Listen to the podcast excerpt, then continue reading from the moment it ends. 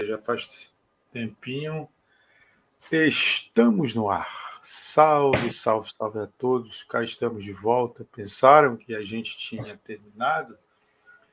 Não, nós não saímos. Acontece que eu tenho que também cuidar da vida, tentar ganhar um dinheiro, porque senão o HV não fica de pé. Está mais parado né, que água de de caixa d'água, está mais parado que o movimento do aeroporto de, de cidade de interior.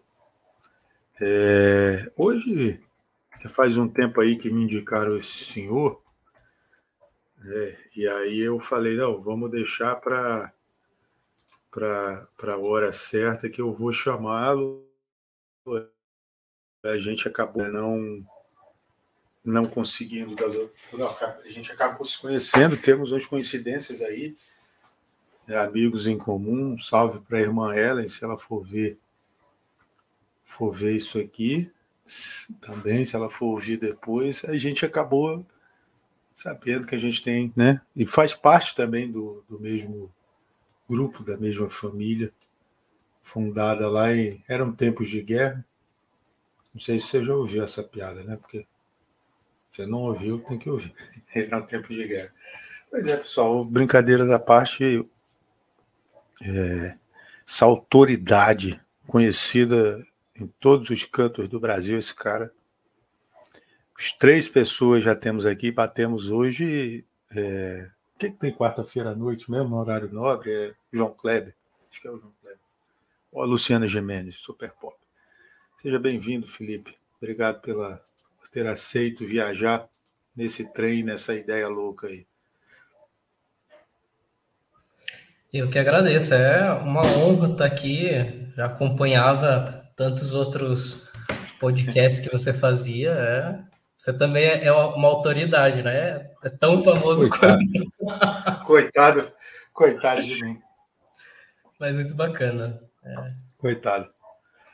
É, pedir para o pessoal que estiver aí vendo alguém perdido se identificar aí para gente. Eu estou vendo que vocês estão aqui, não adianta vocês se esconderem, não. Só não sei quem é, mas eu sei que tem gente aí. É, Felipe, é, eu, eu te conheci.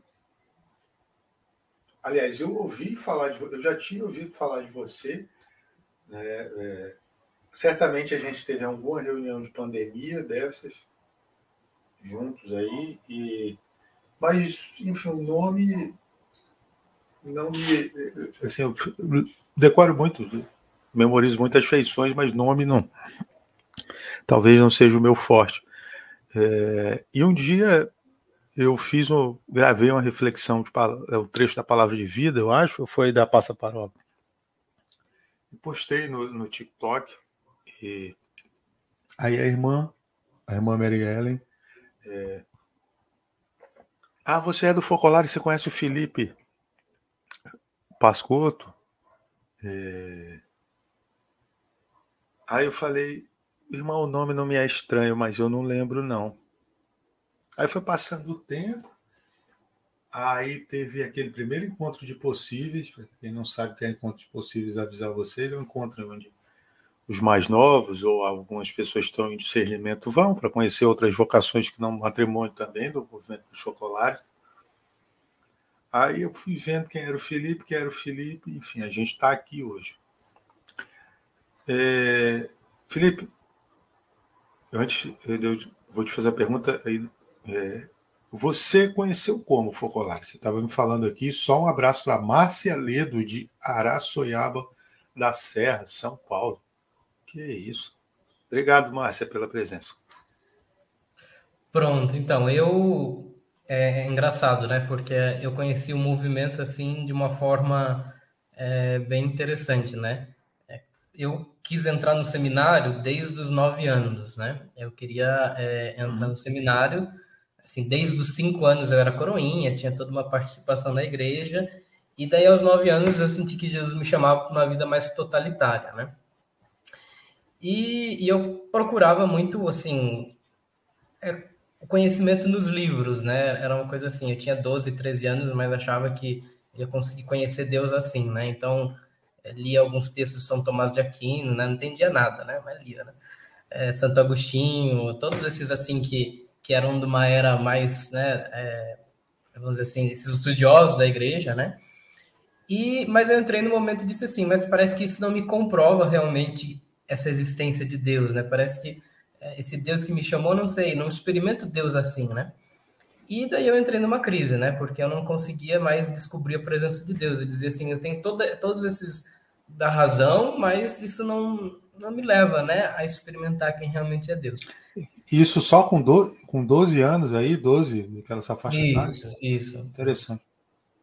E daí é, eu abri o YouTube um dia e comecei a ver umas tais de canções da Mariápolis e um tal de Gen Rosso, Gen Verde. Daí eu perguntei, mas isso é católico, né? Eu era todo conservador, assim. Daí eu falei assim, é católico isso? Nunca ouvi falar, né? Com aquele medo de ser alguma coisa meio herética, né?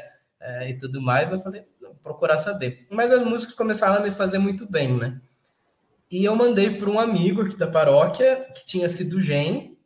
Ele falou, não, é de um movimento que eu já participei e eu acho que você gostaria muito de participar. Eu disse, tá bom, né? E começou a falar um monte de coisa do movimento e tudo mais.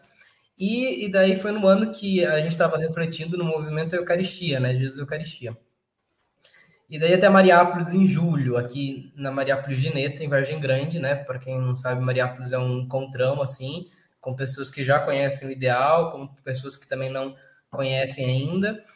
E quando eu cheguei na Mariápolis, eu vi um grupo de pessoas que viviam o evangelho, né? E para mim aquilo foi muito estranho, porque eu disse assim: mas eu tô tanto tempo na igreja e parece que viver o evangelho nunca foi uma coisa tão falada, né? Eu ouvi que tinha que meditar, é, escutar o evangelho, ir para missa, mas viver ele na prática. Então eu comecei a achar tudo muito diferente, né? Eu falava assim: eu não faço isso, né? Não, não não costumo fazer isso, assim, de realmente pôr as palavras é, do evangelho em prática, né? Depois a questão da presença de Jesus no irmão, para mim era uma coisa assim, eu achava que o irmão era mais um empecilho para chegar a Deus do que realmente um caminho para chegar a Deus, né? E, e daí, a, não lembro se era uma focolarina, quem estava conduzindo o programa, disse assim, né? É, que eu né, é, que, que, nós, assim, que estávamos no encontro, naquele intervalo, fizéssemos uma experiência de treinar viver o evangelho, né? E essa, e essa experiência é bem célebre, né? Acho que tem as meninas que eu acompanho aqui na paróquia, que estão acompanhando o podcast, e elas já ouviram umas 30 vezes, né? Um abraço para elas. Elas já ouviram umas 30, umas 30 vezes essa vez a experiência, porque é a primeira que eu conto, né? Que, yeah, então... é que, né? Para a gente é que nem as histórias do sapato. 40, é, exatamente. 41, 40, sapato 42, não, já estava. 42, eu já ia falar sapato 49. Eu falei, pô, isso não é um pé. Enfim, paraíso do, do paraíso 49, sapato, né? É. Sapato, ovo, enfim. Pode continuar. E daí, e daí outra coisa que tinha me estranhado é que tinha um grupo de padres nesse encontro, né? E eu nunca tinha visto assim, visto assim padres, tinha um bispo também todo mundo misturado, assim, sem diferença de quem era quem, né? O padre também lavava louça, o bispo também fazia isso, dizia, nossa, é, o negócio é diferente mesmo, né? Porque eu não tinha ainda visto uma vida assim, né? E daí, é, o grupo, o padre, é, nós fomos para o intervalo, e quando voltou, a, a que estava dirigindo o programa, o programa do dia, disse assim: olha, se alguém fez alguma experiência concreta do evangelho, eu convido a vir aqui na frente e a falar, né? E daí foi um padre, né? O padre, é, exatamente o padre, foi contar uma experiência do evangelho, né? Até então eu não sabia que os padres também viviam o evangelho, né? E daí, e daí é, ele disse assim: Olha, eu fui ao banheiro, eu usei o banheiro e eu limpei o banheiro né, de tal forma que ficasse assim bem organizado, porque era Jesus no irmão que vinha depois de mim. Aquilo foi uma quebra de qualquer imagem de Deus que eu tinha antes, porque eu disse assim: mas Jesus no irmão dessa forma, né? não só nos momentos sagrados de liturgia, mas dessa forma Jesus está tão presente nos irmãos. Né? Então, assim, é, depois disso, quando eu entrei para o seminário, era sempre a minha experiência diária. Né? Então, a gente morava tipo numa casa bem grande, em Aparecida, né? É um seminário que na época cabiam assim 300 seminaristas quando foi criado, era bem grande mesmo. É, e daí era a experiência que eu sempre fazia, né? de ir ao banheiro, se tinha alguma coisa fora do lugar, limpar, porque era, era Jesus no irmão. que vinha, né? E daí aquilo, eu digo assim, é, é, foi a minha conversão, né? Porque não é que a gente não acreditava em Deus tudo, mas a gente não experimentava Deus tão concreto, né? Tão prático como, como eu experimentei naquele encontro, né? E daí, de lá por diante, até hoje, né? Até a morte, né? Até depois da morte tem a Mariápolis também, então a gente continua no paraíso também. É verdade, né? é verdade. É, então, vamos lá, só registrar mais presenças. A Sueli, Sueli é a nossa, a Bia. Vamos lá. Falei da Márcia, tem a Bia, que me ajuda aqui na, na produção. Né? Tem um casal, casal 20 lá, o Felipe e a Nath, mas eles agora est estão aí com o bebê no forninho. O Zé, que vai em breve estar aqui com a gente também. É, a Bia, que está aqui, Sueli, que é nossa espectadora fiel, e aí tem as tuas acompanha, as pessoas que você acompanha. Ana Clara, Tamires, uhum. Lívia. É, a Ana Clara disse que ouviu mais de mil vezes essa sua história. É. E a Pamela aqui, que eu acho que eu já falei também. E só para finalizar aqui, registrando presença, a maior audi... uma das três maiores audiências está presente aqui. A, eu não, é, Arapiraca se divide entre os Abreu, que são os parentes da Juliana, e, e o pessoal da Regina Selle, que está aqui presente também. Ó, mandou um beijo para você. Ah, ela está aqui. A Ninja, né? Porque ela não vai ser mais, então ela é só Ninja agora. A Pamela é, foi minha colega de faculdade. A gente estudou Opa. um abraço para ela também. É, estudamos em Sorocaba pedagogia. Felipe, é, é, então, o, conhecer o ideal, conhecer a obra de Maria foi o ponto, um ponto importante, um ponto chave é, para para a tua caminhada? É, assim como a gente divide a história em antes de Cristo e depois de Cristo, a minha vida se divide assim, né? antes o ideal e depois o ideal, não, né? Porque, assim, a nossa visão de mundo, a minha, completamente, né? Era, era um pouco aquela, aquela questão de, de Paulo até, né? De perseguidor, porque não que eu perseguia os católicos, mas para mim as outras igrejas não prestavam, né? Então, assim, a visão do ecumenismo, do mundo unido, de que a gente não se fecha só dentro do, da nossa comunidade, mas a gente sai à procura. Então, foi completamente o ponto central, né? Não, não existe o Felipe de hoje sem o Felipe que conheceu o ideal em julho de 2015, né? É o, um antes e o depois mesmo, né? Que eu marco o tempo. Né? É, eu, eu, eu é, para mim é, é maio, eu acho, de 2013. É 14 assistindo, a Bianca está registrando aqui. Salete, não sei se você conhece, eu não Conheço, sei pronunciar. É. Salete e, e, eu trabalhamos juntos o ano passado inteiro na catequese, meu braço direito, esquerdo. Oh, um abraço para ela também. Tá aqui presente, é? Tá aqui, tá aqui. É, a Ivete Aparecida. Sim, ela é uma catequista nossa, é uma religiosa também. Trabalhamos Oi, oh, é? Hum, é, Ivete, vamos, da. Vamos negar, vamos negociar o seu podcast. Seu cachê, seu cachê aqui, hein, velho? É, a Márcia falou um negócio legal aqui. Um dia nos encontraremos todos na Mariápolis Celeste. É isso aí, Márcia. Vamos lá. E vem cá, Felipe.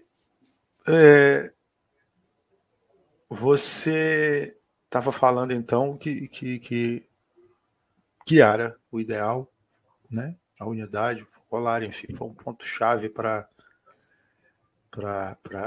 o Felipe escolher aí, enfim, na caminhada do Felipe. Foi também. Você já era catequista antes de. Já trabalhava dentro da igreja ou isso veio com Focolare também? Não, eu fui coroinha, depois fiquei acólito e um ano antes de ir para o seminário, daí eu trabalhei também na catequese, né? É, foi, já, já tinha atuação na pastoral aqui da, da comunidade, né, da paróquia. Uhum. E você está com quantos anos? 21 e na próxima terça, 22. Olha, quase soubesse, tinha marcado para terça que vem. é. Maristela Garancinho também, um abraço, Maristela. Sim, é uma, é uma irmã, a gente se conheceu em Brasília, que eu fui trabalhar na Assembleia da CRB. Ela trabalha nas juventudes da CRB Nacional. Trabalhei com ela. Um abraço para a Maristela. E temos a primeira pergunta da Sueli. Felipe, você disse que desde os 12 anos estava buscando discernimento de sua vocação. Nesse período você encontrou com desânimo, o desistir? Pronto. Na verdade, foi desde os nove, praticamente, né? Que eu comecei os encontros vocacionais com os sedentoristas, né?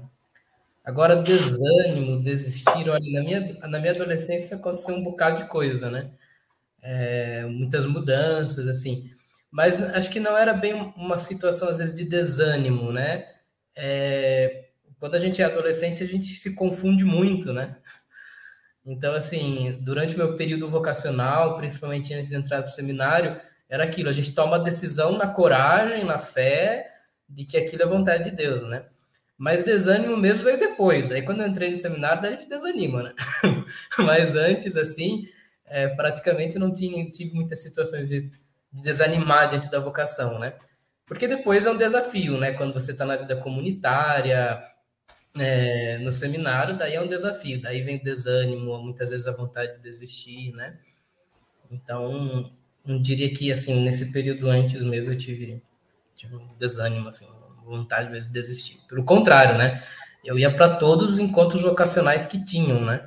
Então, eu, eu é, os, os promotores vocacionais diziam que eu fiz jubileu de ouro de encontro vocacional, porque eu fiz mais ou menos um, uns 12 encontros vocacionais, né? E daí, às vezes, no encontro, por exemplo, tinham dois no ano, né? Daí, quando eu ia para os outros dois outro ano, davam a mesma coisa, davam uns questionários para falar sobre o fundador e tudo mais. E eu sempre acertava tudo, porque era o mesmo da outra vez, né? Então, antes de entrar para o seminário, quase que fiz um jubileu de tantos encontros vocacionais mesmo que eu participava, né? não, tinha, não perdia nenhum praticamente. Né?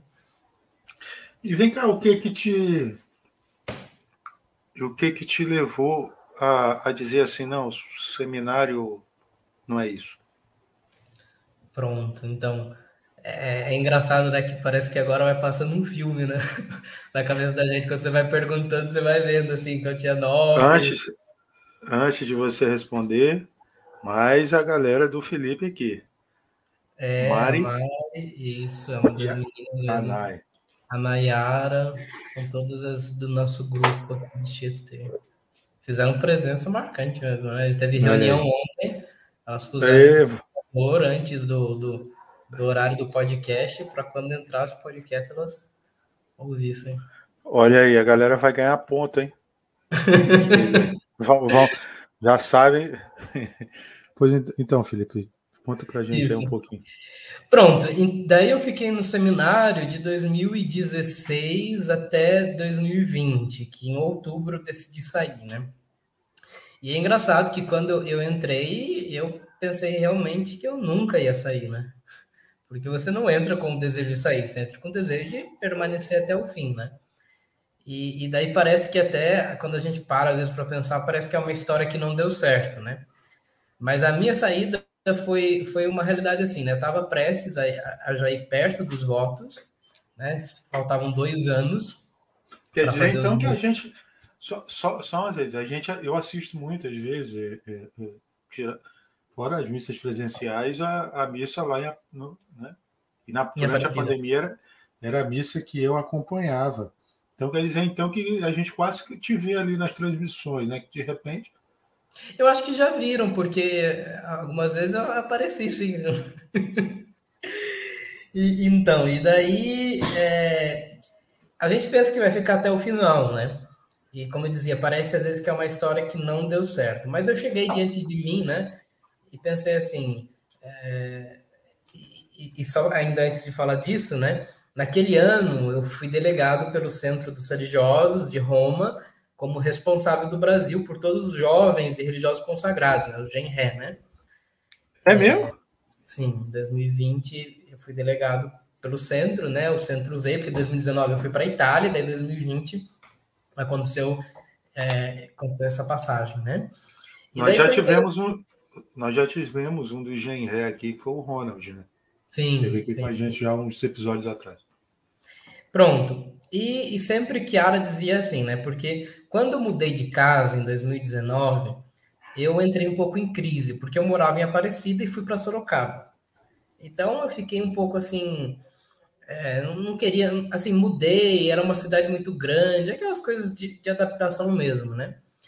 E daí me veio o convite de ir para a Itália para fazer experiência é, em Lupiano, né? De, um, de umas duas semanas eu fiquei em Lupiano, né? Que é, para quem não sabe, Lupiano é uma das cidades assim do movimento Socolares na Itália, né? Na região de Toscana.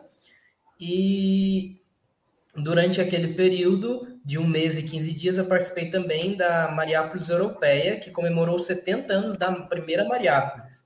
Em Feira de Primeiro, fui para todos os cantos que, que Chiara viveu o paraíso de 49, na né? experiência mística e tudo mais, né? Então, fui para Trento, a igreja que Chiara foi batizado, né? Então, foi bem interessante. E eu estava bem ainda, eu comecei a crise praticamente, né? Assim, de dizer assim, mas será que eu continuo? Como é, né?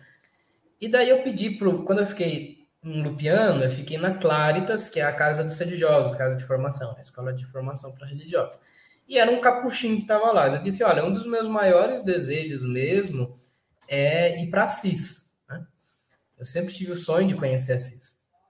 E daí fomos para Assis. E Assis é fantástico, né? Assim, é, é mágico mesmo, assim, você está diante de São Francisco. E diante de São Francisco, né? Eu que não sou muito devocional nem nada, né? Assim, não sou aquele que faz novenas, essas coisas, não tenho muita essa devoção. Eu cheguei diante do túmulo de Francisco, né? Com muita intimidade com Francisco, não chamei nem de santo, né? Falei, Francisco, olha, na tua vida você fez uma escolha radical de Deus, uma escolha radical. Me ajuda também na minha vida a ser tão, tão radical quanto você. E eu pensei que no período da Itália ia ser o período praticamente que eu ia descobrir a minha vocação, e eu achava que não era mais os sedentoristas, era no focolar, eu sonhava que havia um focolarino dar dois tapinhas na minha costa e dizer assim, você tem uma cara de focolarino entrando focolário, mas não aconteceu nada disso. Daí voltei para o Brasil e não tinha nada novo, assim era continuar a vida e continuar amando, e que Jesus já dizia, né? Que Ara sempre lembrava para a gente, né? quem me ama manifestarei, a quem me ama manifestarei. E continuei. Continuei naquele caminho que eu entendia que era a vontade de Deus. Em 2020 veio o Padre Donato. Padre Donato, então, é, era é ainda o então responsável do Genré, do mundo todo, né? Um camiliano italiano, veio e foi aquela experiência, né? De continuar amando, de continuar amando como responsável do Genré. E quem ama sempre vê a luz, né? E daí, em outubro de 2020, então todo aquele período que eu estava como responsável, foi ano da pandemia, a gente fazia os encontros online e o grupo crescia, né? No início nós éramos em 13 Genré, no, no fim do ano nós éramos em mais de 100 religiosos que conheciam carisma, né? A gente fez um super congresso, Conectados numa Só Luz, com participação do Vaticano. Não sei se tu, tu participou, ficou sabendo? Não, não, não, mas eu fiquei sabendo, fiquei sabendo. Pronto. E daí chegou aquele momento e parece que daí a luz vinha, né? E dizia assim, não, nesse momento acho que não é o teu lugar continuar, né? E daí foi engraçado, né? Porque Jesus abandonado realmente, né? Essa experiência da dor, quando vem a luz, tem que ter a dor, né? Eu gosto muito de pensar assim que para a luz entrar tem que romper alguma coisa, né? E daí eu pensei em ir para os salesianos na época, é, mas aconteceu que eu fiquei muito em crise. Depois que eu saí, eu vivi um, período de depressão muito, muito, muito forte. Né? Sério? Porque a luz começou a iluminar espaços da minha vida que eu não tinha exposto ainda, né? porque eu, não, eu entrei muito adolescente, muito jovem para o seminário, então tinham coisas ainda que, da, da, parte humana mesmo, que a gente não tinha trabalhado, de traumas e toda essa parte. Então foram dois meses, assim, de um abraço a Jesus abandonado mesmo, né? É, porque aquela decisão foi na luz, né? Eu não era uma pessoa tipo, ah, que não, não, não vale nada, não estou feliz com a comunidade, não. Mas eu sentia que Deus pediu um passo de deixar tudo de novo, né? E é engraçado esse deixar tudo, né? Porque eu deixei um dia minha família, meus pais, meus amigos, a escola, qualquer outra expectativa, e agora Deus pedia: deixa tudo de novo, né? Deixa a tua terra e vem comigo para a terra que eu te mostrar, né? E daí vem a fazenda da esperança, né? Que daí é outra parte, né? da história, né? É, então, praticamente, é, é, esse desejo mesmo de entender, não, naquele momento me parecia que a luz tinha que penetrar mais profundo e era preciso também romper é, em continuar no seminário, né? E, e, daí é entender também que a vocação é isso, né? Não, não se liga tanto à estrutura da igreja, mas esse chamado contínuo que Deus te pede para realmente é, amar, né? E a gente no amor vai descobrindo toda, toda a vida que Deus quer da gente, né? Uhum. a Bia tá, tá me lembrando aqui o um negócio. Eu vou mostrar aqui, antes de mostrar a pergunta, que a Sueli fez outra pergunta, e cabe muito bem nisso, nisso que você falou agora. Oi, gente, é a Stephanie falando. Você sabe é outra quem é? menina que eu acompanho, né? É. Opa, massa, Stephanie. Seja bem-vinda. Você falou muito, você falou de.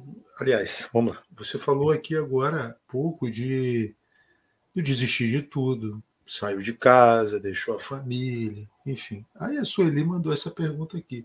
Tua família te apoiava ou você encontrou barreiras? Para ir para o seminário, né? Sim, sim. Acho que nesse decorrer de tudo, assim. Sim, é, sempre eu tive o apoio dos meus pais, graças a Deus, né? Porque a gente tinha histórias assim no seminário de que quando não apoiava, não ia para frente, né? Querendo ou não, né? Então sempre. Uhum. Na hora estão assistindo, né? Agora, nesse momento, eles estão na Copa aqui do lado assistindo, né? Meus pais. Como é que os nomes, os, os é nomes deles? Aqui está uma resposta de um usuário, Alexa Olha aí, Alexa. que eu traduzi.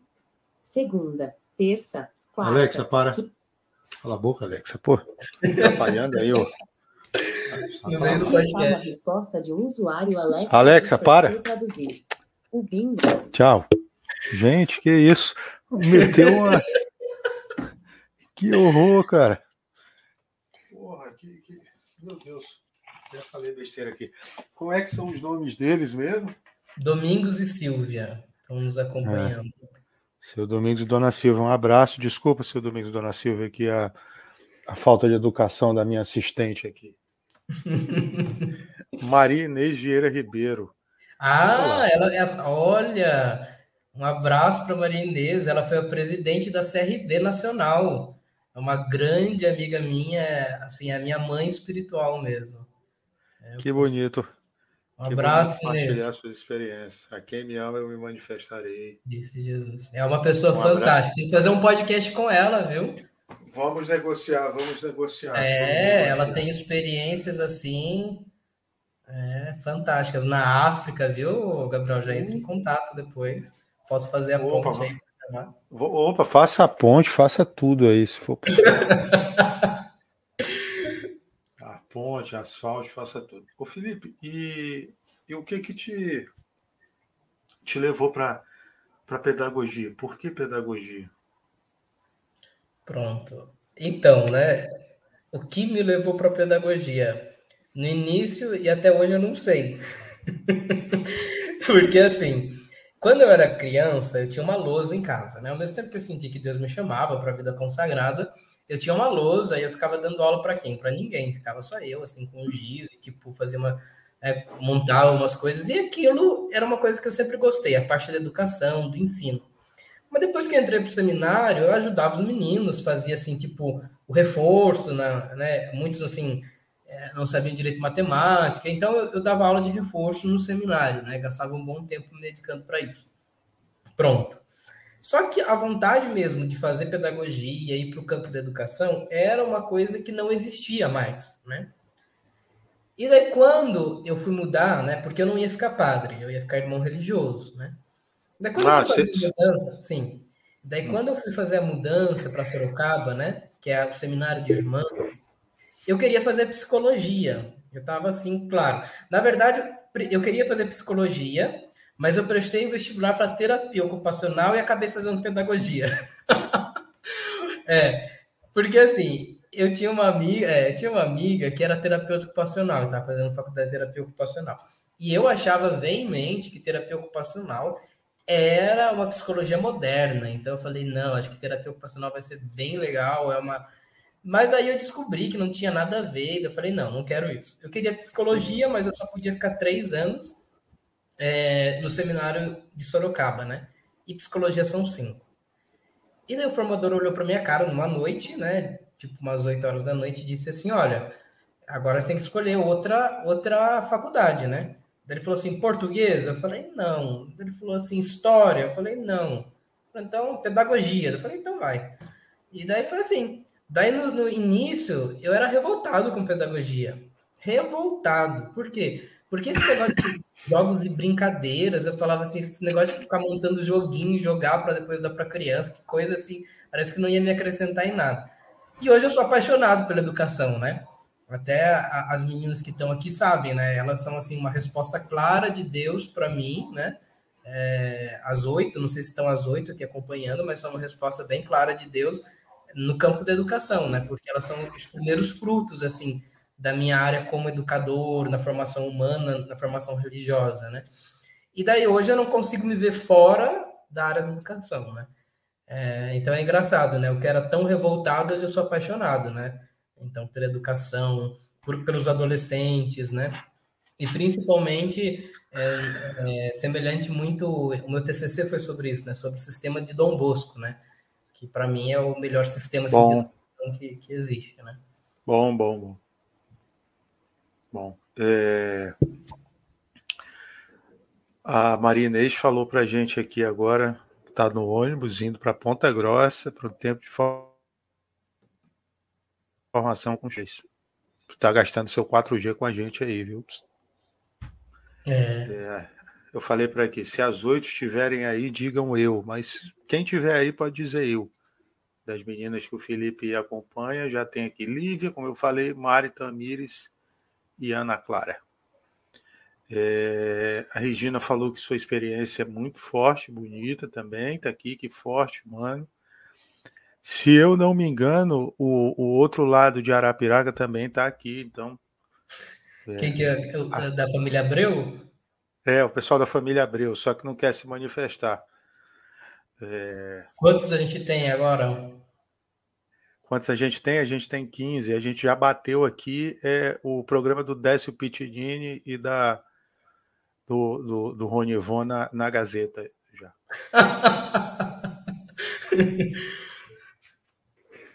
é as vovós da igreja estão todas ligadas aqui. Daqui a pouco a gente vai trazer a Araci da Top Term para fazer propaganda.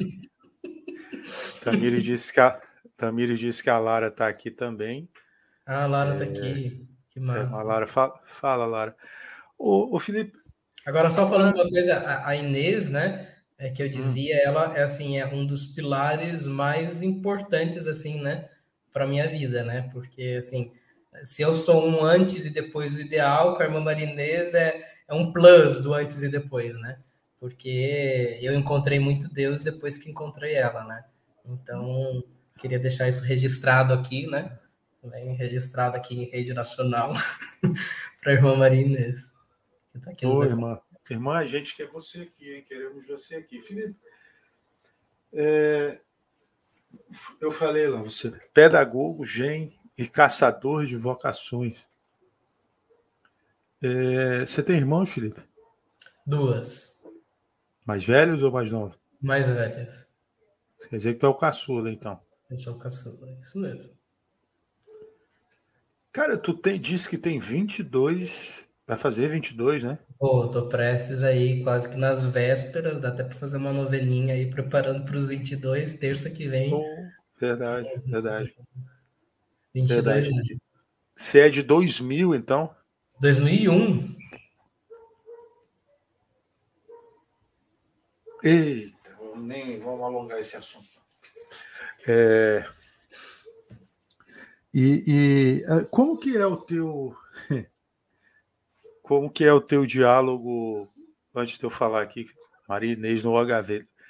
É, meninas, lancem essa o print. Eu vou pedir fazer um pedido para vocês. Tire o print, poste, marque aí o perfil. É...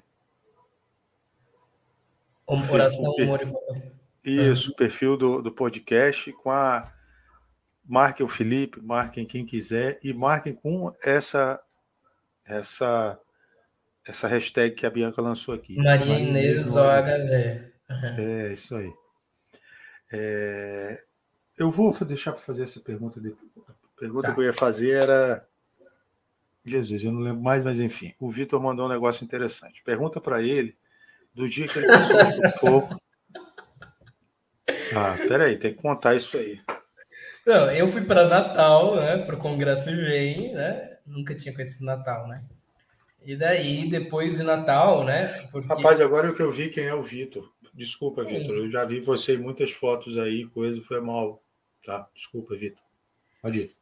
E daí eu fui para Natal, daí eu, eu sempre gosto de ir para os lugares ficar mais um tempo, além do congresso, né? Só que assim, eu tinha que voltar para o dia 20, que tinha crisma, então só tinha uma semaninha a mais para ficar em Natal. E daí a, a, a, a CRB entrou em contato, né? Com uma casa lá, uma irmã da CRB me ajudou a ficar na casa dos capuchinhos lá, lá em Natal, né? Até não sei, acho que não sei se eu acho que o Rodrigo Hipólito, tu lembra que tu fez um podcast? Sim. Então, ele morava lá, né? Isso. Sério? É, a gente se encontrou em Natal. Você, conhe... conheceu ele? Ao vivo e a cores, a celebridade. Que isso? E, Até um é abraço tá, para ele. Então, agora ele foi para Recife, né? Até um abraço para ele se ele acompanhar em algum momento isso, né? E, e daí foi engraçado até, porque assim, eu fui para Natal e daí cheguei na casa dos capuchinhos, fui super bem acolhido pelo, pelo guardião. Fui pro meu quarto, quando eu levantei e fui tomar banho, ele veio atrás para avisar que os banheiros não estavam funcionando. Daí tu sabe aquele encontro de Jesus com Maria Madalena? Né, que... Peraí, ele, ele veio atrás? Porque o, o Frei tinha mostrado uns banheiros, mas aqueles não estavam funcionando, né? Só os outros. E daí, sabe aquele encontro de Jesus com Maria Madalena, de Rabi e Maria? Então, eu ouvi a voz dele e falei assim, Hipólito, parecia um encontro assim de. Né? E daí a gente se conheceu lá, e, e, até eu falei de que eu ia participar do HV, daí eu fui ver, ele participou uns anos atrás mesmo, né? E tal, e a gente se conheceu pessoalmente lá, porque na época da pandemia a gente se Cara. conhecia só virtualmente de um grupo lá de religiosos, né? Mas só um parêntesão aqui, né? Agora para falar da, da novena, né? E daí eu fiquei lá, né? Natal mesmo, para participar assim é, eu gosto de ficar em convento, porque tem essa vida bem de família, oração. É bom, é legal, é legal, né? E daí a gente foi para novena. Só que daí o Arthur mandou uma mensagem para mim e falou assim: Olha, tá acontecendo a novena da padroeira é, de Nossa Senhora da Apresentação e você podia entrar hoje com a juventude, né? Que vai vir os jovens do movimento socolares, né? Vão entrar, né? Nossa, nem da diocese, Arthur, né? Daí me disseram, a novena é três horas. Eu falei, meu Deus, eu já vou na missa tarde? de manhã. Não, três horas de duração. Ah, tá. É? E daí eu já vou na missa aqui de manhã, porque é meia hora, é mais rapidinha, né? E daí me disse assim, três horas de duração a novena. Eu falei, meu Deus do céu. Daí fui, né? Fui na fé, né? tanto tempo que eu não entrava em procissão, essas coisas. Daí entrou eu, o Vitor, acho que o Silas, que é outro gente de lá, e o Arthur, grande né? Silas, grande Silas, o, o, o pior desenhista que eu já vi na minha vida. Um abraço, Silas. E daí foi engraçado, porque é, a novena era bem longa, né? Foi bonita tudo, mas era bem longa, né? Daí os meninos tiveram que sair antes e fiquei eu lá sozinho no banco até finalizar as três horas de novena, né? E depois no outro dia ainda entrei com o movimento, né? Fui dois dias da novena lá da, de Nossa Senhora da Apresentação, mas foi uma experiência bacana, assim é, com, com o Vitor Gabriel, com a turma lá, lá na, na novena mesmo. É. A Salete está falando que é muito bom ter você né, com eles lá e só tem a agradecer por tanta dedicação pela catequese. Cê, cê, o que, que te chamou a ser catequista? Eu também já fui, eu conheci a Bianca até por causa disso. Então, o que que chamou? Acho que você percebeu que assim, pedagogia aconteceu numa é, catequese também, né? Porque o que aconteceu? Eu voltei da fazenda, né? E eu achava realmente que a vontade de Deus era que eu lidasse com pessoas é, do mundo das drogas, do álcool. Então eu comecei a participar da paróquia de uma pastoral de povo de rua, né? E estava participando há uns dois meses, feliz da vida, sim, mesmo acreditando que aquela era a minha vocação naquele momento, né? Era como eu podia responder para Jesus o, a, com a minha vida. E daí, em dois, no, no, terceiro mês, me liga a coordenadora geral da catequese e diz assim: Olha, é, eu fiquei sabendo que você voltou e eu queria que você trabalhasse com os adolescentes. E daí eu falei, bom, eu quando era seminarista, eu dizia, eu não trabalharei nunca com jovens na minha vida. Jovem é muito difícil, né? A juventude está perdida. Eu não tinha essas crenças um pouco, sabe? E daí eu falei, tá bom, eu me ponho à disposição. E do nada me vi lá com os adolescentes, com a catequese, com as catequistas, né? E, e mesmo nessa, nessa vida de, de doar completamente, né? Então, assim, e como Deus vai guiando a gente. Hoje eu não me vejo sem essas adolescentes, né? Assim, praticamente eu não me vejo fora desse grupo, né? É claro que um dia Deus vai me chamar também é, para outros anos, né? Mas nesse momento eu sou, sou muito realizado com elas, muito feliz mesmo. E, e Salete, assim, é, é, a grande a grande mãezona mesmo do grupo, né? A, aquela que a gente trabalhou praticamente todo ano, né? Então, a gente foi em todas as comunidades e pegava o carro, é, saía e depois tinha outro compromisso. Então, a gente criou um vínculo, assim, muito forte. E já que ela me agradeceu, acho que a gratidão é mais minha, né?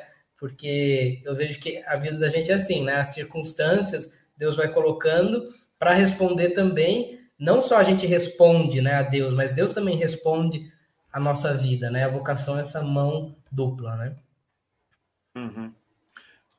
E se você, eu também já fui, né? Catequista. Sete, sete não, foi menos. Peraí, 14 a 18, dá cinco anos, cinco anos direto. Com um plus de que com seis meses eu fiquei só e virei coordenador. Sim, sim. Mas Deus sabe sabe por que, que eles botam as missões, missões na, na mão da gente. Né? Foi, foi um período bem, bem legal. Assim. Até hoje eu sou reconhecido, aliás, uhum. aqui quando eu estou por aqui pelas cercanias do Pai. É... Felipe, você. Peraí, deixa eu ver se alguém falou alguma coisa, senão eu posso esquecer. Daqui a pouco eu vou tirar os comentários, que vem a parte surpresa também. É... A, acho que, não sei, a, a Leda eu acho que está conectada também, uma focolarina lá da Mariápolis Santa Maria, não sei se ela está por aqui. Não sei se aparece ah, como é. Se não, não aparece. A Leda, eu acho que sim. Peraí, deixa eu subir aqui. Leda Lacerda. Uma Leda... focolarina bravíssima. Então, vamos lá, vamos lá, vamos lá. Vamos descer aqui. Bianca, Bianca Tamires. Eu tinha visto, se eu não me engano. Não, não vi. Não vi aqui, não. Fale para ela, ela puder... que ela se manifeste aqui entre nós, se estiver presente. Leda, se estás entre nós, diga oi. É... Ah, era aí, ah, era aí. Mariápolis aí? Santa Maria. Galera tá lá, eu acho que não é só ela que tá vendo, não. É que estou aqui, Leda. Um abraço, um abração, Leda. Queremos, Leda. Queremos você aqui já. Já tivemos aqui, acho que dois populares do Nordeste. Ah, é? Um deles, um deles Maílson, né? Hum. Maílson ou venenoso, segundo o pessoal fala aí. Ou venenoso. É, e você é, é conhecido, depois do teu podcast, eu vou ficar Felipe, o caçador das vocações, porque todo mundo Isso. perguntou o que significava o caçador das vocações. Cada um deu a sua opinião, né? Então... É, não, mas isso foi porque eu quis dar uma brincada, mas é verdade, né? Depois faz sentido, gente. Pode chamar ele aí. Inclusive, vocês perderem ele supermercado, é, feira, né? algum lugar assim, show, pode, pode chamar. Felipe, não precisa falar passo preto, não. Vai botar Felipe, o caçador das vocações, que vão achar ele. Felipe, é, o que que te. Você, tem algum momento assim legal desse, desse, dessa teu trabalho na catequese com essas meninas aí que você pode você pode falar de, de ajuda assim como, como foi que você sentiu é, que a missão mesmo estava sendo assim pô tô conseguindo fazer tá dando certo. é tá dando certo. Então né acho que tem tanta tantas experiências mas assim é, esses dias eu estava lendo uma coisa assim bem bacana né é que o Papa Francisco diz assim que se eu conseguir ajudar nessa vida pelo menos uma pessoa viver melhor, já justifica o dom da minha vida, né? E eu ficava pensando, né? Eu li, eu terminei de ler Evangelho Gaudium ontem, né? Oh, é boa. E daí eu li essa frase e pensei no podcast, né? Então, assim, quando eu percebi que começou a valer a pena, né? É, assim, a Tamir está aqui, no, tá aqui nos assistindo, né? Um, um abraço bem grande para ela, né? Eu considero ela quase uma irmã mais nova, né? Ela tem 14 anos e praticamente esse ano todo eu orientei ela espiritualmente, né?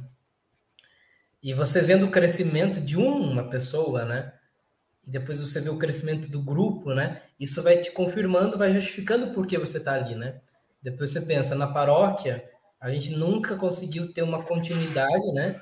É, concreta, organizada, de jovens que queiram continuar na comunidade. Então, essa é a primeira vez que a gente tem um grupo de adolescentes que saíram do Crisma e não foi igual ao morcego, né? Que Crisma vai embora, né? Que sai voando, né? Então, é, isso para mim confirmou muito que era o que Deus queria, né?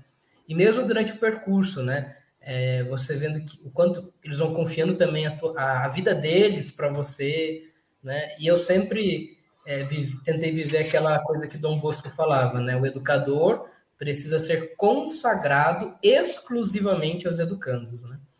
Então, tinha vez que me mandava mensagem meia-noite, 11 horas, pedindo ajuda, e eu estava lá digitando, tentando realmente escutar e estar tá presente, né?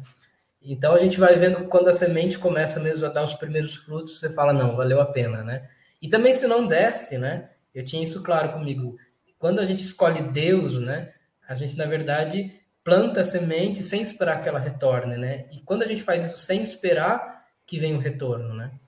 E, então, assim, de poder dar a vida para elas, de poder ver que com a minha vida elas também conseguem viver melhor, já é algo que justifica a minha existência aqui, né? Aqui nessa terra, né? E vem cá, você, é, a Tamir está te mandando um abraço aqui. Tá aí? Você. É, tá aqui, tá aqui ela.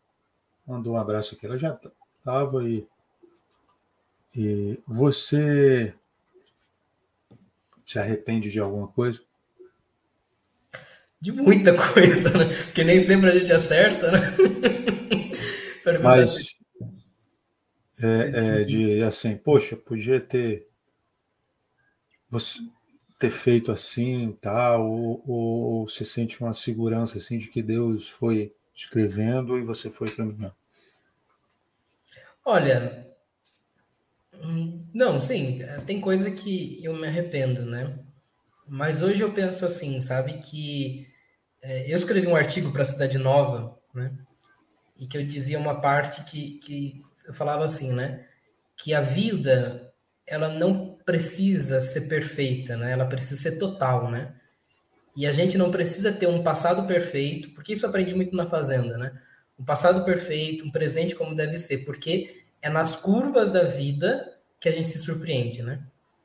Uhum. Então, é, é, mais ou menos isso a minha vida, né? Cheia de erros, de imperfeições, mas são essas curvas, né? Que Deus põe exatamente por quê? Porque se a gente seguisse reto, né? Eu penso assim, suponhamos que hoje eu, hoje a minha turma, né, dia 14 de janeiro, daqui três dias, a minha turma de seminário professa os votos. Né?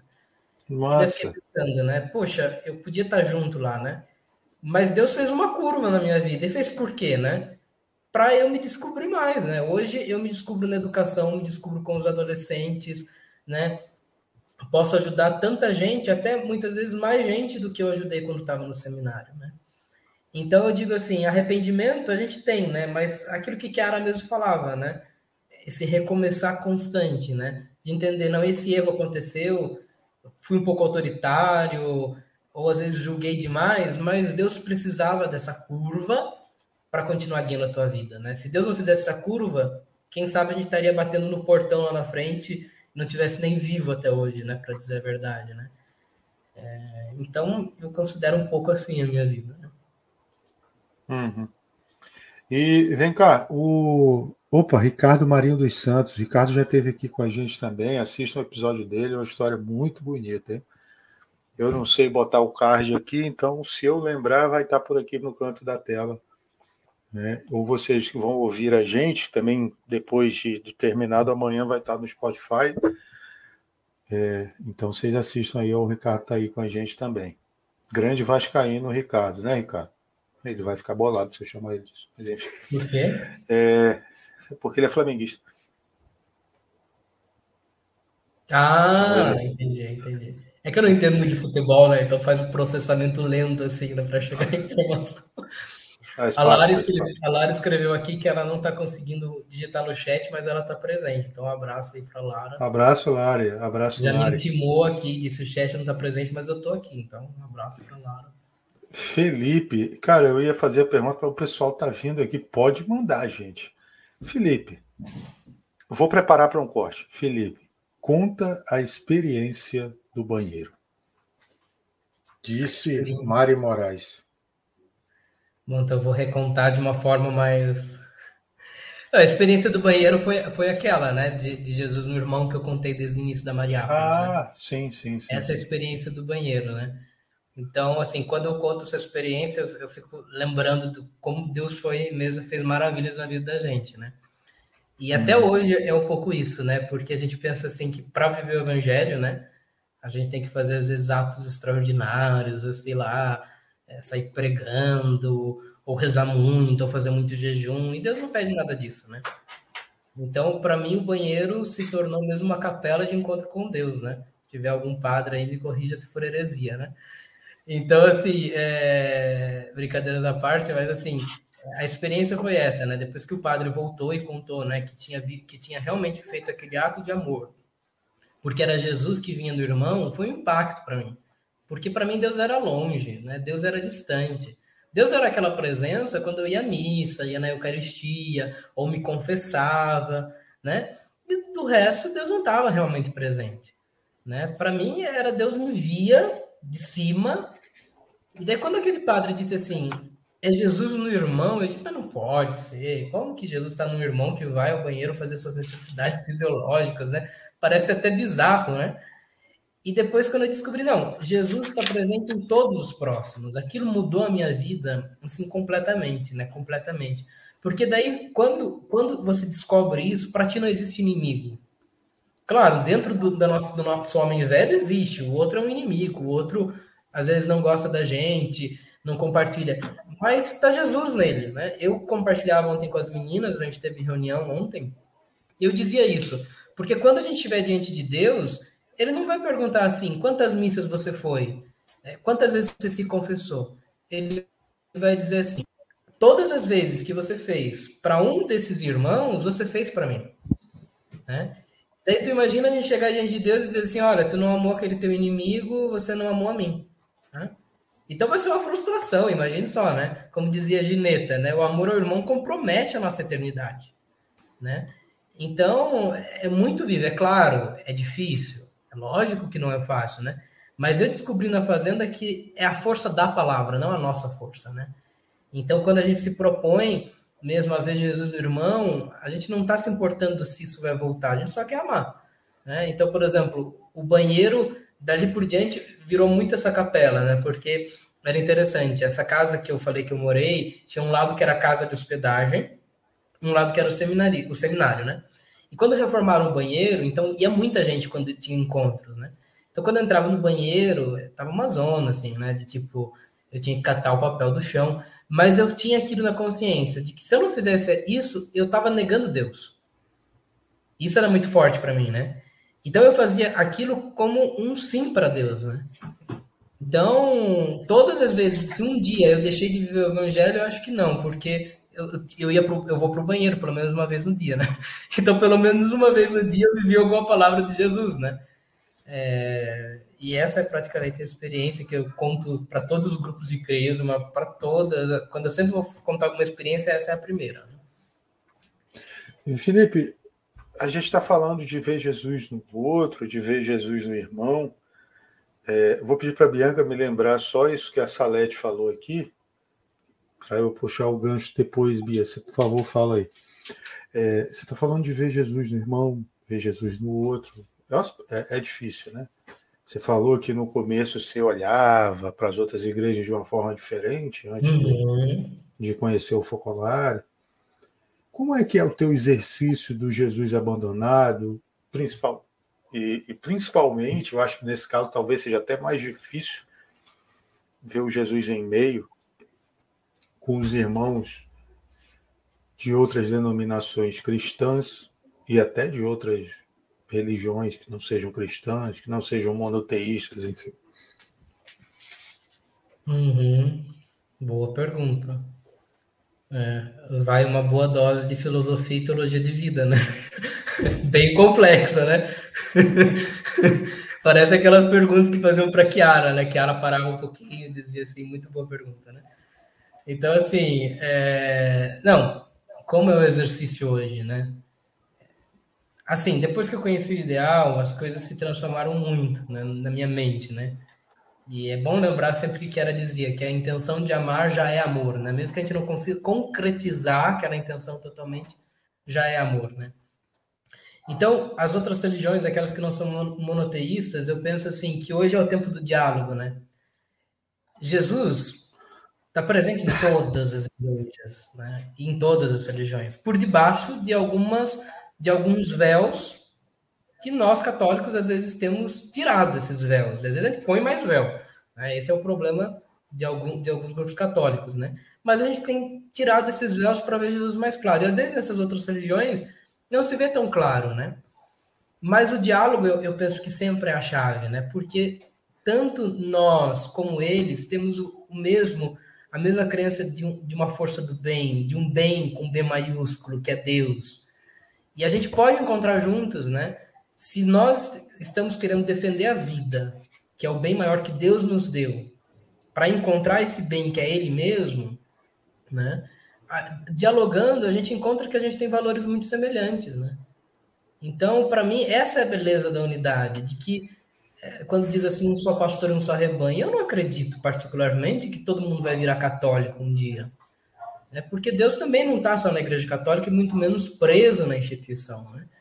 Mas Deus é aquele que abraça toda a humanidade. E nós, que, somos cristãos e conhecemos, de certa forma, mais a fundo o que Jesus diz, somos esse abraço de Deus na humanidade. Então, na verdade, se o mundo não reencontrou a unidade, se o mundo não reencontrou a paz e o diálogo entre as religiões, entre as igrejas, é, em primeiro lugar, também culpa nossa. Porque Jesus nos deixou isso como responsabilidade. Então, se eu sou cristão e não sou capaz de dialogar, eu não sou um cristão igual de Jesus, né? Não sou um cristão seguidor de Jesus, tal como Jesus tinha, né? É... E daí é interessante. é interessante que tem que tem uma série chamada The Chosen, né? Ô, oh, rapaz! A na Netflix pra... agora tá, tá bem mais fácil de o acesso, porque na plataforma é. deles era era mais difícil e tal, apesar de ser de graça, mas agora na Netflix tem a primeira temporada. Fica a dica aí para vocês. Sim, e daí eu, tô, eu já estou indo para a terceira temporada, né? E uma, um episódio da segunda temporada, eles vão para Samaria, né? E é interessante como Jesus trata a situação, né? Porque é, João e Tiago queriam, assim, que caísse fogo do céu sobre aqueles, né? E Jesus diz assim: Nós estamos aqui para plantar sementes que vão durar gerações e não para queimar pontes. Então, isso é muito claro para nós. Nós plantamos sementes para durar por gerações sementes de diálogo entre as religiões, entre as igrejas, e não para queimar as pontes com eles, né? É, depois, uma outra coisa que, que para concluir essa resposta, Papa Francisco disse uma coisa interessante para as delega, delegações das igrejas é, que a gente chama, chamava de protestante, né? É bom já começar a usar o termo mais justo, né? Que são irmãos de outras denominações cristãs, né? É, então perguntaram, né, para o Papa como que eles podiam prosseguir. Ele disse assim: eu acho muito interessante que antes vocês se queimavam, vocês queriam uns aos outros na fogueira, e hoje vocês querem trabalhar juntos, né? E a começar disso a gente pode reencontrar a paz, né? Hoje eu não tenho uma atuação assim tão ecumênica, né, aqui na cidade, mais aquela atuação do dia a dia, né? De, de, de encontrar uma pessoa e amá-la, independente da religião, e ser capaz de dialogar, ser capaz de, assim, me, me, interessar muito mais pela religião dela do que dizer da minha, né? Me uhum. interessar muito mais como ela pratica a religião dela do que dizer como eu pratico a minha, né? Esse interesse. Você acha, você acha então que, resumindo tudo isso que você falou, a missão do, do, do católico é o diálogo? É o diálogo. Você pegar de uma forma bem generalista. Assim. É o diálogo. No século XXI, se o católico não for homem e mulher de diálogo, ele não vai ser universal. Né? Eu acredito piamente nisso. Né? E vem cá, Felipe. A, a Cecília falou aqui também, Cecília Filomena Nascimento. Ah. Cecília, um abraço. É que todos esses são da comunidade de Sorocaba, estão sintonizados lá da comunidade de Sorocaba, porque eu faço parte da comunidade de Sorocaba, né? Do Alô, Soroca... Alô, Sorocaba. Cadê é, o Fernando? Horrível. É, bizarro. podre, podre, podre. Entendi a piada agora, é, não foi muito boa. É. Não foi não, não. Tem a do hospital também, né? Que não falta soro, né? Aí. Falta ah. soro, né? E daí o soro acaba. É, é, é isso aí. Porque pira se cava também. É, vamos lá. A Salete pediu para você falar da providência de Deus na ida para Mariápolis. É, é, é, a providência é presente na tua vida, Felipe? O que, que é a Olha, providência para ti? O que é providência para mim? Imagine que eu, eu, eu sou, eu sou, eu falo tudo isso, mas eu sou muito mais cético em algumas coisas e Deus tem que me surpreender para eu acreditar, né? É, mas o que é a providência? É um jogo de amor, né? É aquele jogo que Deus te tira o chão primeiro para depois te dar a graça de caminhar, né? E assim eu descobri isso depois de 2020, né? Que eu não, não podia ter certeza em mais nada, não confiar em mais nada que fosse humano, porque uma hora ia desabar, né? Então, para Deus pôr o chão, eu precisava realmente dar o passo de acreditar não acreditando, né? E daí nós nós queríamos levar o grupo de, de pré-crismando, de crismandos, né? É, para Mariápolis, para ter uma experiência assim de igreja diferente, né? E daí na semana, Gabriel, é, foi muito interessante, porque eu e Salete, a gente tem esse, essa, esse diálogo assim de decidir as coisas juntos e tudo mais. E daí, naquela semana, a gente tinha mais gente que queria ir, mas a gente não podia divulgar ainda que a gente ia, nem pedir autorização para os pais, porque a gente não sabia como a gente ia. E daí surgiu a primeira ideia de um ônibus, mas a prefeitura não cedeu, porque eram menores. Daí a gente tinha que ir com a van, porque as comunidades iam pagar, né, para os crismandos que iam. E daí a gente passou a semana inteira naquilo, né? Olha, esse crismando não quer ir, aquele crismando não pode ir. Não, na verdade, não queriam ir, não podiam ir, porque já tinham marcado compromisso, a gente estava avisando tudo na hora. E daí, para você ver, assim, naquela semana a gente lotou a van com quem não estava escrito na nossa lista, porque a gente já tinha uma lista anterior. E da gente, eu, eu tinha em mente, Deus está fazendo aquele jogo de amor, né? Tá mostrando que a gente não é nada e Ele é o tudo. Não sei se você já ouviu a canção do Movimento de Jogos de Amor, que é lá, né, lá dos séculos passados. Né? E, e, daí, e daí foi interessante que a gente chegou na sexta-feira com tudo pronto. Por exemplo, a Lara, que está nos acompanhando, a mãe errou a data do aniversário dela, não podia ir. Ela ia para o aniversário do primo dela. E daí ela falou: ai, sábado tem aniversário, eu queria tanto ir. E, e daí veio naquele momento, quando eu cheguei em casa, veio uma mensagem dela e disse assim: Não, o aniversário é domingo, tem vaga ainda? E já tinha lotado a van. Naquele mesmo momento desistiu uma porque não podia ir. E daí ficou a vaga dela. Então eu vejo essa providência muito. Daí a gente chegou e quando a gente voltou, eu tive aquela certeza de que Deus chamou quem devia ir. Os 13 adolescentes que foram era porque eram os escolhidos de Deus. Né, naquele momento, Deus escolheu aqueles, porque são essas que estão continuando hoje, né? E que estão semeando o evangelho, né? Então, você vê, eu vejo muito essa ação mesmo de Deus que nos surpreende, sabe? Providência é essa surpresa de Deus, né? Em que tá tudo para dar errado e Deus faz esse dar errado para mostrar que a gente não é nada, né? Perguntaram para Kiara assim: "Como eu faço para ser nada, né?" E Kiara respondeu assim: "Na verdade, você já é nada, né? Só que você pensa que é alguma coisa." Então, Deus dá essas surpresas, providencia, atua de forma providencial na nossa vida para surpreender que é Ele que guia a história, né? E principalmente para mim, que muitas vezes não acredito com tanta facilidade. E daí Deus faz um estralo e fala, Felipe, eu tô aqui, né? não, não tema, né? Sou eu, né? Não tenhas medo, não, não é um fantasma, né? Sou eu mesmo. Né? Felipe, a gente vai passar para o outro aspecto agora. É, do humor. Aí eu pedi. É, é, aí já me mandaram uma pergunta, né? Bem humorada assim. Deixa eu mostrar aqui. Felipe, ir à missa ou lanchar na espiga? ir à missa ou lanchar na espiga. Eu cheguei na Mariápolis um dia, né? Porque quando eu estava no seminário sempre dava uma escapadinha e ia para Mariápolis, né? E daí cheguei na Mariápolis, estava a Regina na, na escola de na pré-escola né, de Focolarino. E eu tinha que ir à missa, né? Naquele dia, né? Que as meninas que me acompanham não escutam, né? Tanto os ouvidos, né? Porque eu não fui o bom exemplo. E daí chegou o Cristiano naquele momento, né? E daí. Grande vez. Conhece, né? Já teve aqui também. Ah, já teve aqui também? Ah, verdade. Não. Verdade. Cristiano, né? Naara, Gabi. Então, daí chegou. Daí eu falei assim: ah, bora ir para Espiga, né? É Eucaristia do mesmo jeito, né? Se a mesa da Eucaristia lá na liturgia, a gente vai fazer um momento eucarístico também. Daí fomos juntos para Espiga, né? É um momento célebre. Assim, Espiga é, o, é, o é, é a padaria, né, Regina? Da Mariápolis, é. Espiga da Mariápolis. Eu falei assim: Felipe, mas tu não vai para missa? Eu falei: ó, tô aqui. Tá, tá celebrando a ação de graças, partilhando alimento, né? Então foi essa história da espiga. Né? Ficou guardada essa história. O seu Domingos e a dona, eu esqueci o nome. Tomara... Deixa eu. Peraí, só um minuto. Que ela vai se meter aí, eu. Brincadeira. Ah, okay. Seu Domingos e a dona Silvia foram fazer um bolo. Eu sempre faço essa historinha aqui. Hum. Um bolo chamado Felipe. Açúcar, leite, ovo, farinha. Tá. Mas esqueceram de colocar o humor.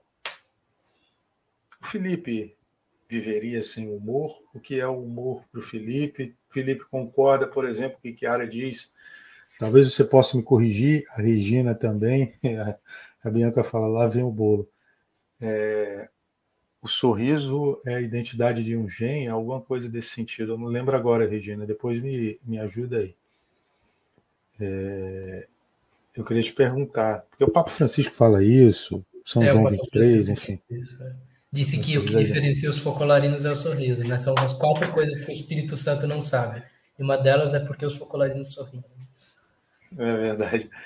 Ah, inclusive, eu fui reconhecido já lá na minha paróquia por causa disso. É... Mas, enfim.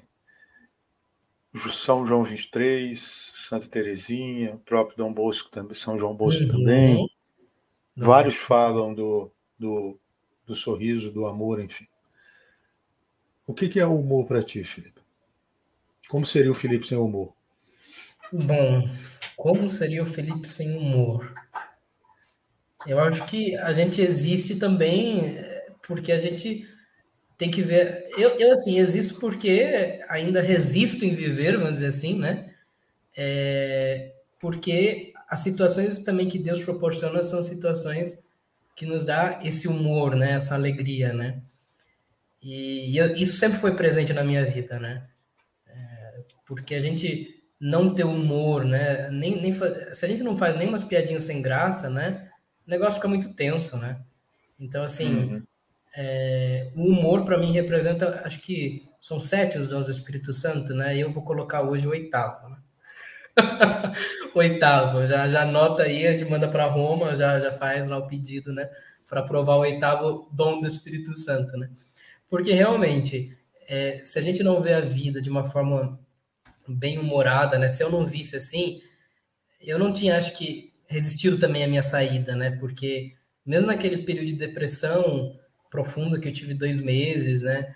Antes de ir para a fazenda, né?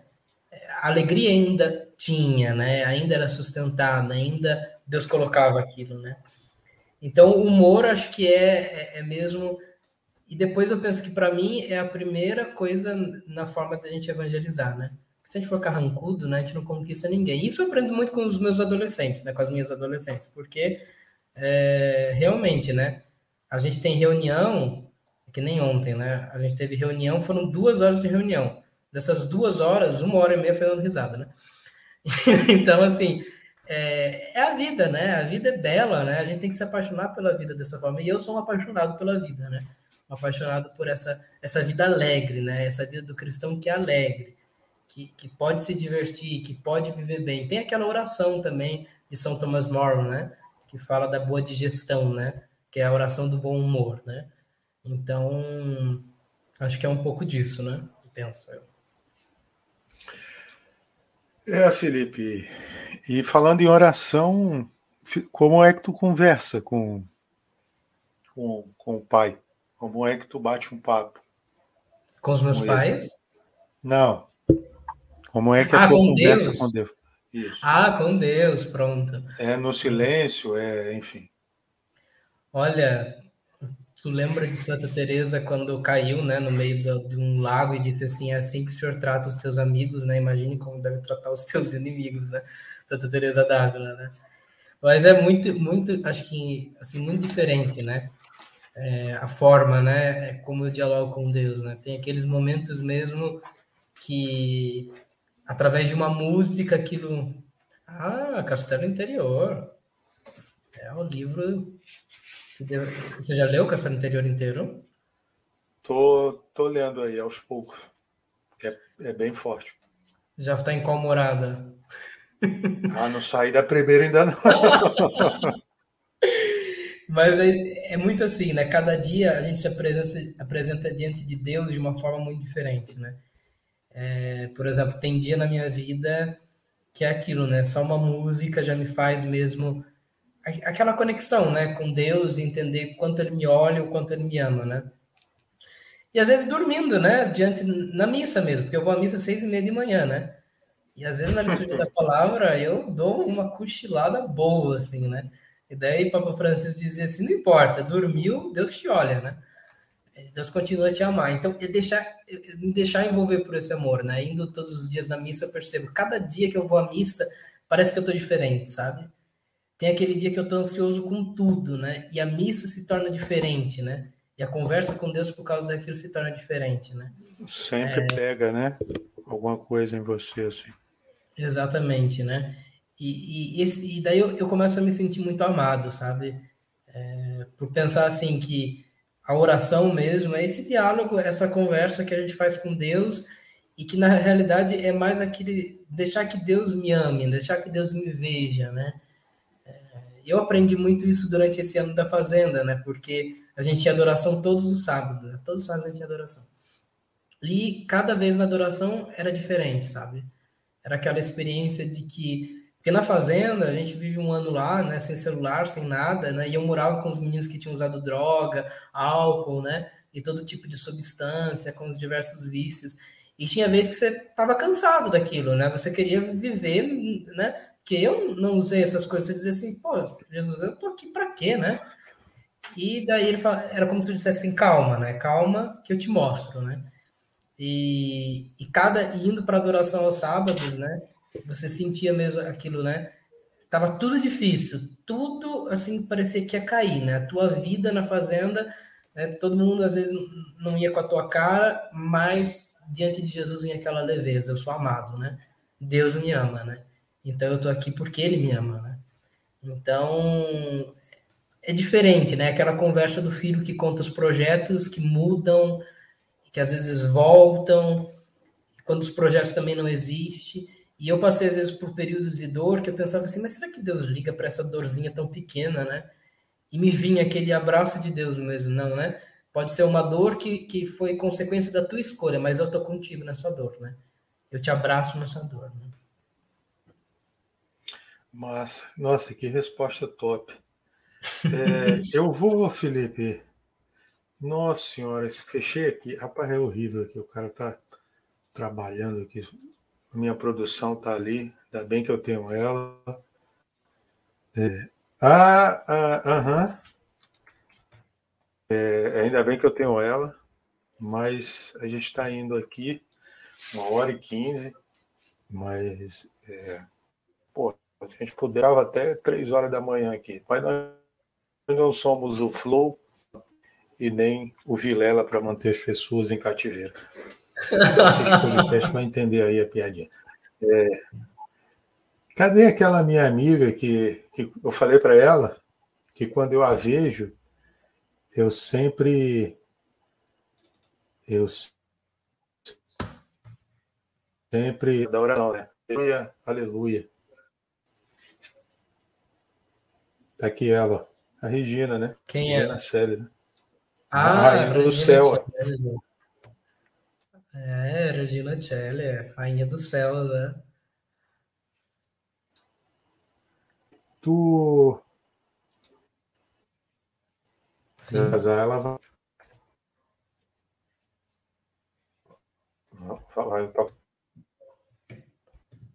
Olha, eu ia falar aqui, mas está aqui o Paulo Henrique Moreira Amparo, grande Pascoto. É um gen, é um gen. Estava viajando aí pelo Oriente. Paulo Henrique Amparo. Opa, deu, deu, uma, deu uma cortada aqui. Tem um gen. Ah, tá. É um gen, tava viajando lá pelo lado do Oriente, sabe? Acho que Coreia que ele foi. Eu acompanho no Instagram lá, Paulo Henrique. Opa! Opa, mais um aí que pode, pode dar uma encostada aqui também, hein? Pode... Ah, você já tá fazendo a seleção hoje, né, Gabriel? Tá selecionando Precisa chegar... Precisamos chegar aos 100. Faltam. Faltam. Esse aqui é o 93. É, 93.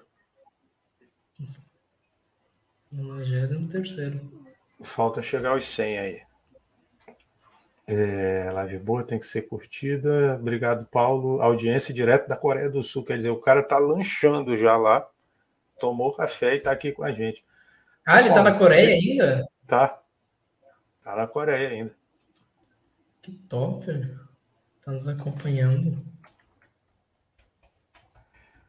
Ah, não, que isso. Espera aí, só um minutinho, Felipe, porque a produção tá.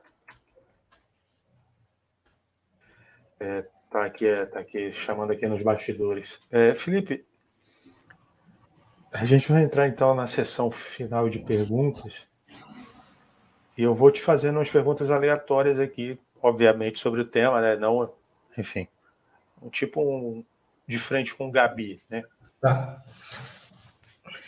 Felipe, o que eu, eu fiz essa, essa primeira pergunta para Marcela Pankovic, que eu acho que eu não lembro, não sei se você sabe quem é a Paulinha sei, sei. com a gente.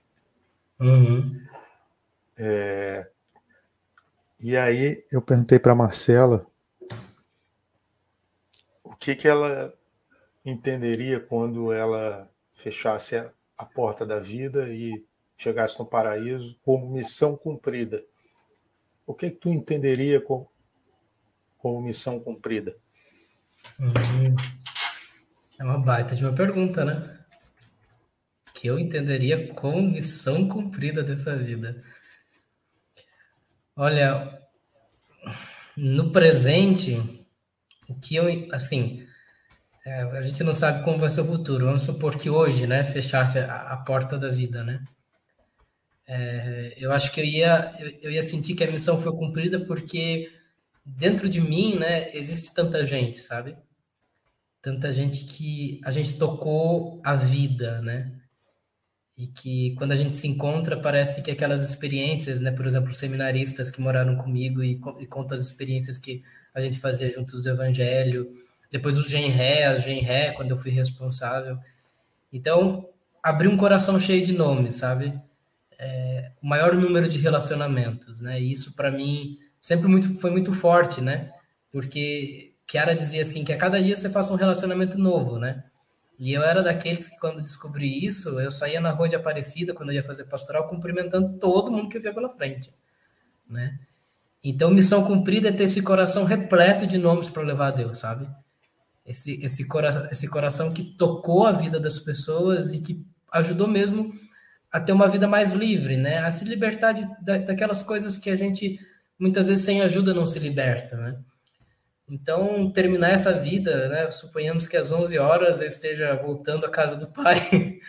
Mas, assim, esse coração que pode levar tanta gente para Deus, sabe? É, cada pessoa é, que passou pela minha vida. E isso, para mim, é a minha missão cumprida, né? É, é, dizer assim, não valeu a pena a vida, né? A vida realmente teve sentido, né?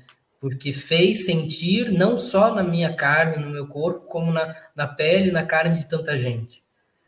Né?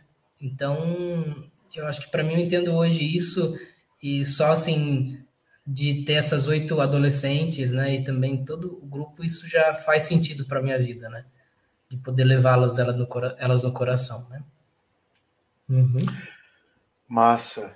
Você tem uma passagem bíblica preferida? Minha palavra de vida. Qual? Que não foi, não foi Kiara que deu, foi que Jesus veio.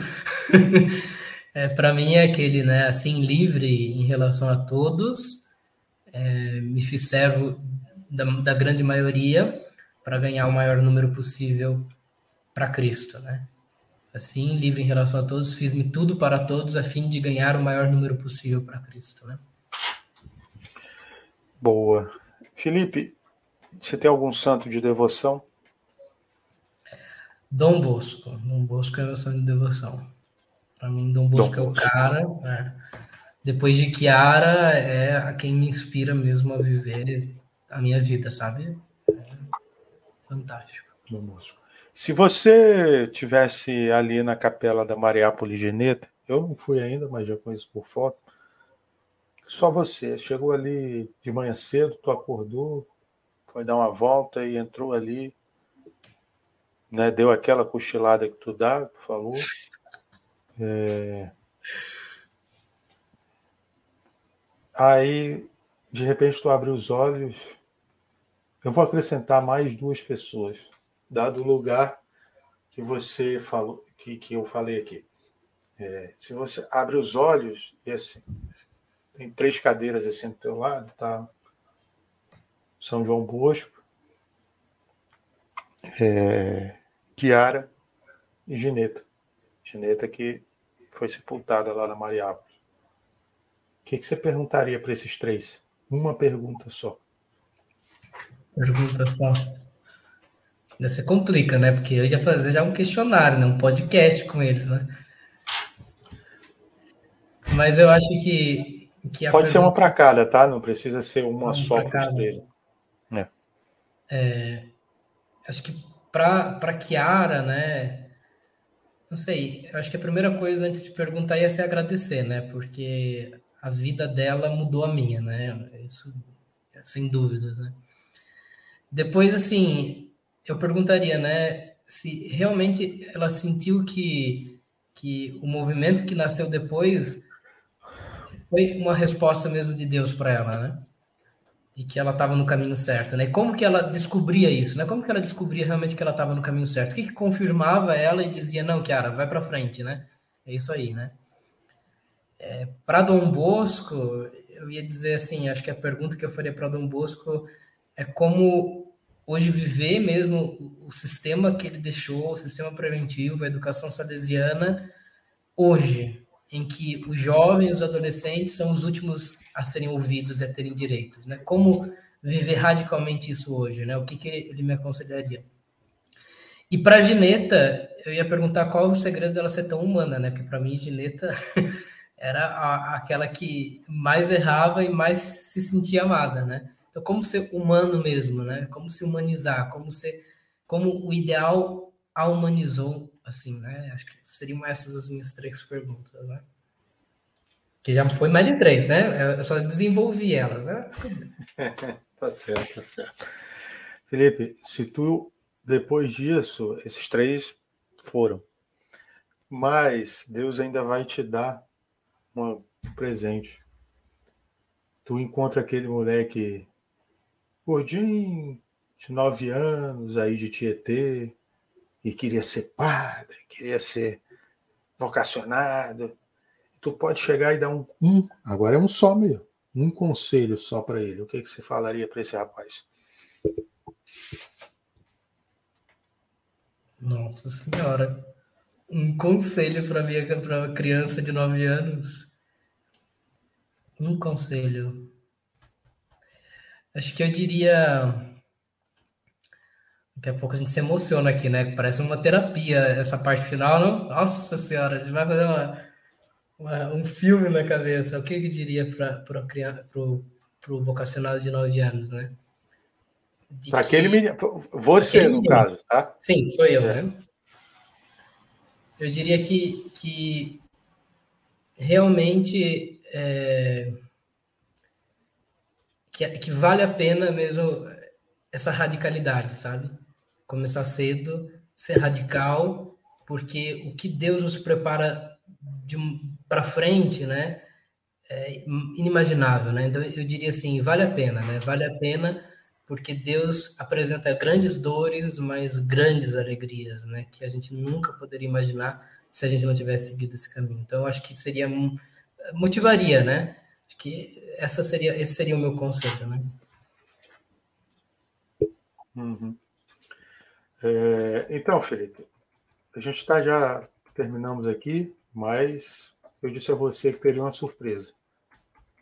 É, estou aqui agradecendo a produção.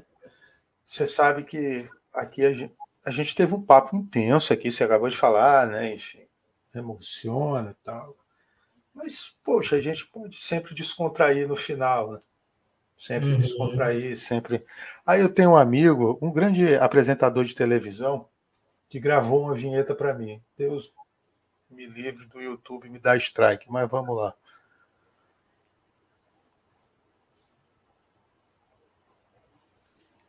Rapaz, tem que desligar aqui o Bluetooth que está ligado também no, no coisa. Vamos lá. Espera aí.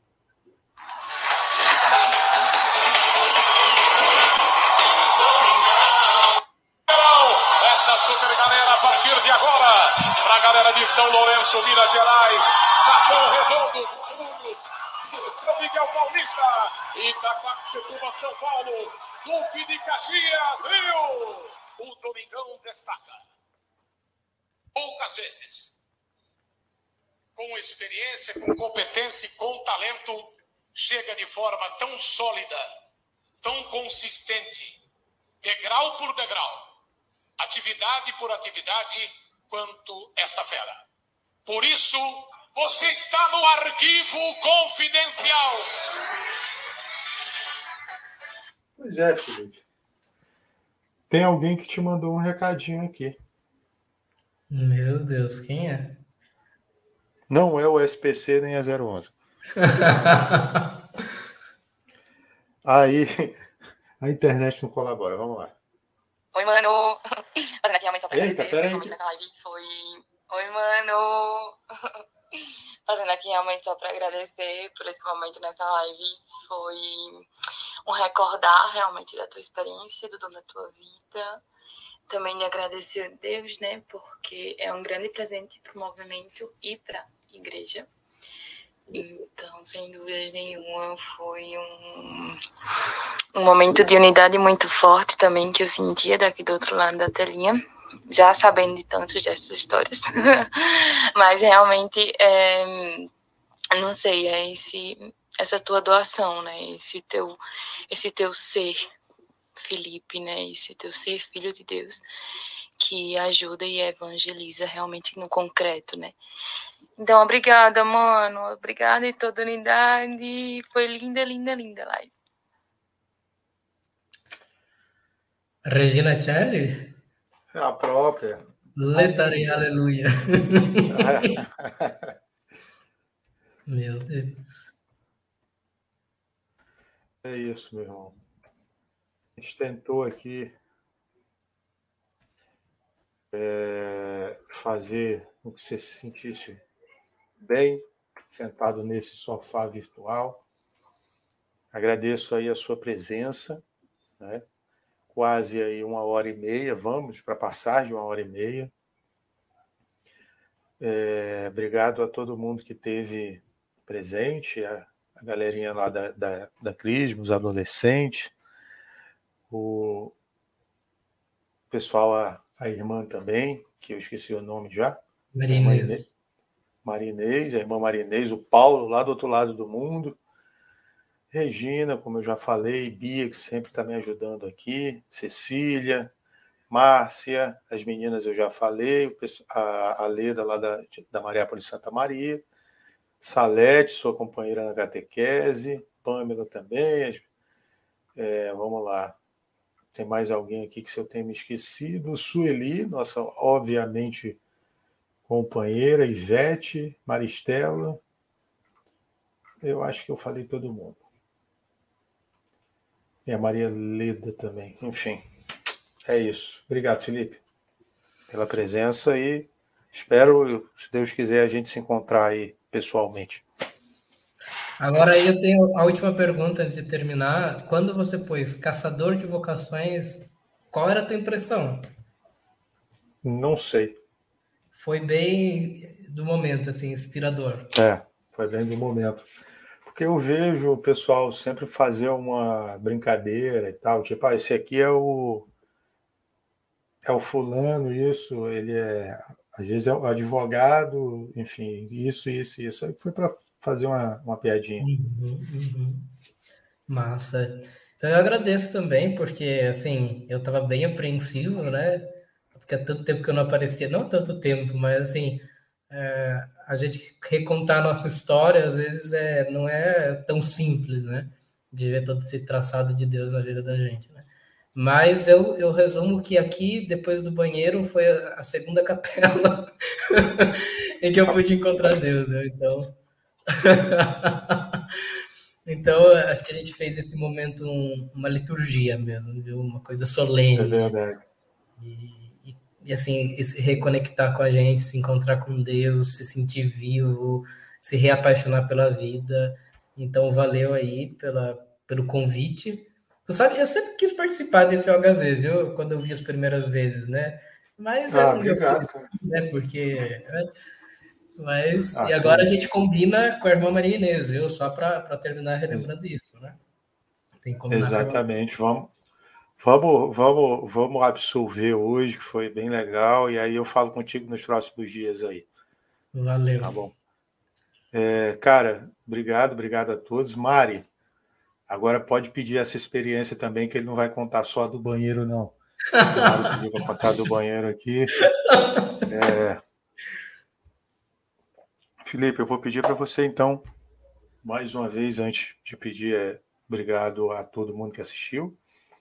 Lembrando que vai estar disponível também no Spotify, Deezer, Apple Music, todas essas plataformas de podcast, até em rádio pirata, pendrive de posto de gasolina, é, aquele, enfim, né, na feira da madrugada ali em São Paulo, aqui na Uruguaiana, qualquer lugar aqui, você vai achar esse episódio pirateiem, eu peço isso para vocês. É, Felipe, encerra aí, então, com a oração para gente e é isso. Tá.